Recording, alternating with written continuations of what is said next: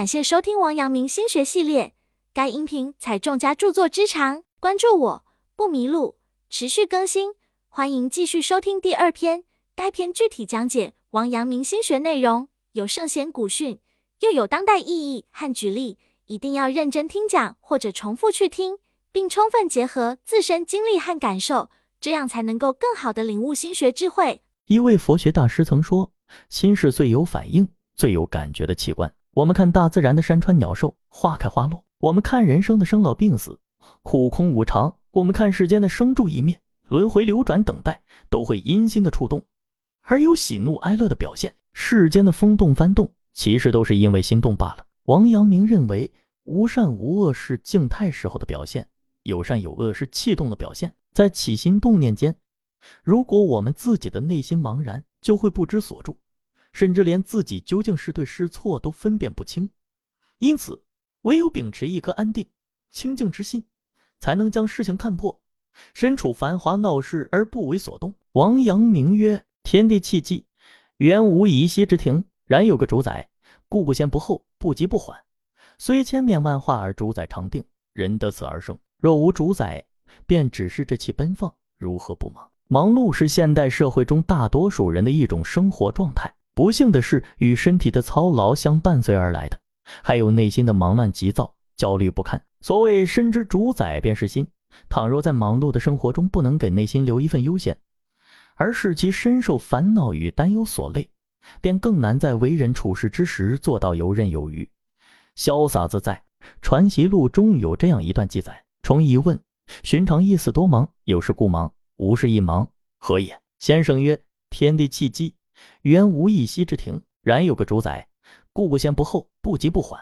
虽千变万化而主宰常定，人得此而生。若主宰定时，与天运一般不息；虽踌躇万变，常是从容自在。所谓天君泰然，百体从令。若无主宰，便只是这气奔放，如何不忙？欧阳重问：平时意念思想常常很忙乱，有事的时候固然会忙，无事的时候也忙，这是为什么呢？王阳明回答说。世间万物的变化本来就没有瞬息的停止，然而有了一个主宰之后，变化就会有所依据，有秩序可言。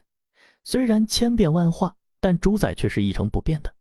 人有了这个主宰，才能在瞬息万变的人世间生存。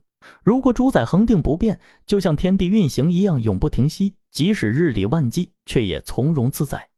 这就是所谓的天君泰然，百体从令。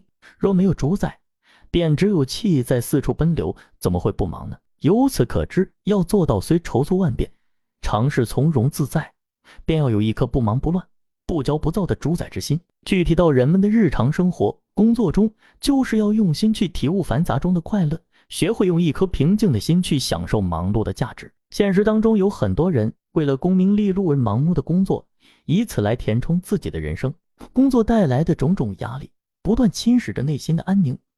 让人倍感焦灼，于是渐渐的，人的身心就会陷入一种莫名的慌乱之中，完全理不清头绪。此时，唯有从内心闲下来，静下来，才能转变观念，学会把工作当做一种快乐的享受，而不仅仅是赚取金钱、谋取地位的工具。如此，才不至于将人生变成炼狱。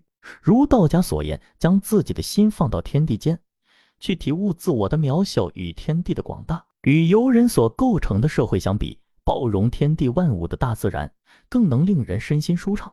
自然可以开启人的心灵，陶冶人的情操，将自己的内心倾向自然。正如智者乐水，仁者乐山。当我们走进自然的怀抱，沐浴春风与阳光，尽览山河之宽广与博大，便会明白，那些长期困扰我们的身外之物，皆由一颗远离自然的心而起。当我们身处自然之中，便能够亲身感受大自然的博大胸襟，感受到万物的和谐共处，从而在大自然的安逸与恬静中，把握心中那份从容与自在。忙碌的生活虽然令人身心疲惫，但也可以充满乐趣，成为一门令人身心愉悦的艺术。关键在于你是否能够放慢心的脚步，让你的心松口气。正如攀登高山，若一心只想着登上顶峰，难免疲惫不堪；但若能静下心来，欣赏沿途赏心悦目的风光，那将是一种别样的感受，更是一种忙而不乱的人生。人的内心既是一方广袤的天空，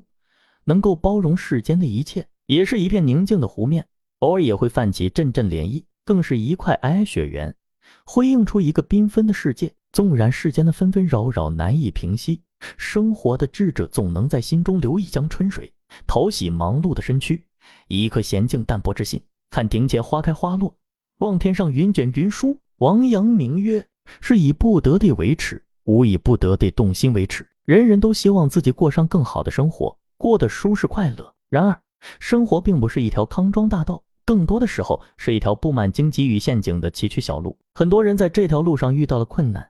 不仅无法跨越，还会不自觉地陷入了一个可悲的怪圈，把大量的时间放在抱怨上。王阳明虽出自书香门第，富有才情，但是多次参加会试都没有上榜，世人看来这是十分耻辱的事情。王阳明不以为然，却说：“是以不得地为耻，无以不得地动心为耻。”在他看来，有上榜之事就有落榜之事，不要过分在意。快乐还是痛苦，都是生活的一部分，只有调整心态。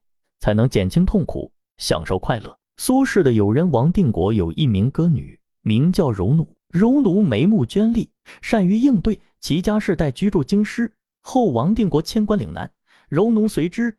多年后，复随王定国还京。苏轼拜访王定国时，见到柔奴，问他：“岭南的风土应该不好吧？”不料柔奴却答道：“此心安处，便是吾乡。”苏轼闻之，心有所感。遂填词一首，这首词的后半阙是“万里归来年愈少，微笑，笑时犹带岭梅香”。试问岭南应不好，却道“此心安处是吾乡”。在苏轼看来，偏远荒凉的岭南不是一个好地方，但柔奴能像生活在故乡京城一样处之安然。从岭南归来的柔奴，看上去似乎比以前更加年轻，笑容仿佛带着岭南梅花的馨香，这便是随遇而安，并且是心灵之安的结果了。此心安处是吾乡。不论在什么样的环境里，均能安之若素，方可心无烦忧，一心做自己应做或爱做之事。即便身处泥泞之中，仍能遥看满山花开。王阳明说：“读书作文，安能累人？人自累于得失耳。”不懂得身处泥泞之中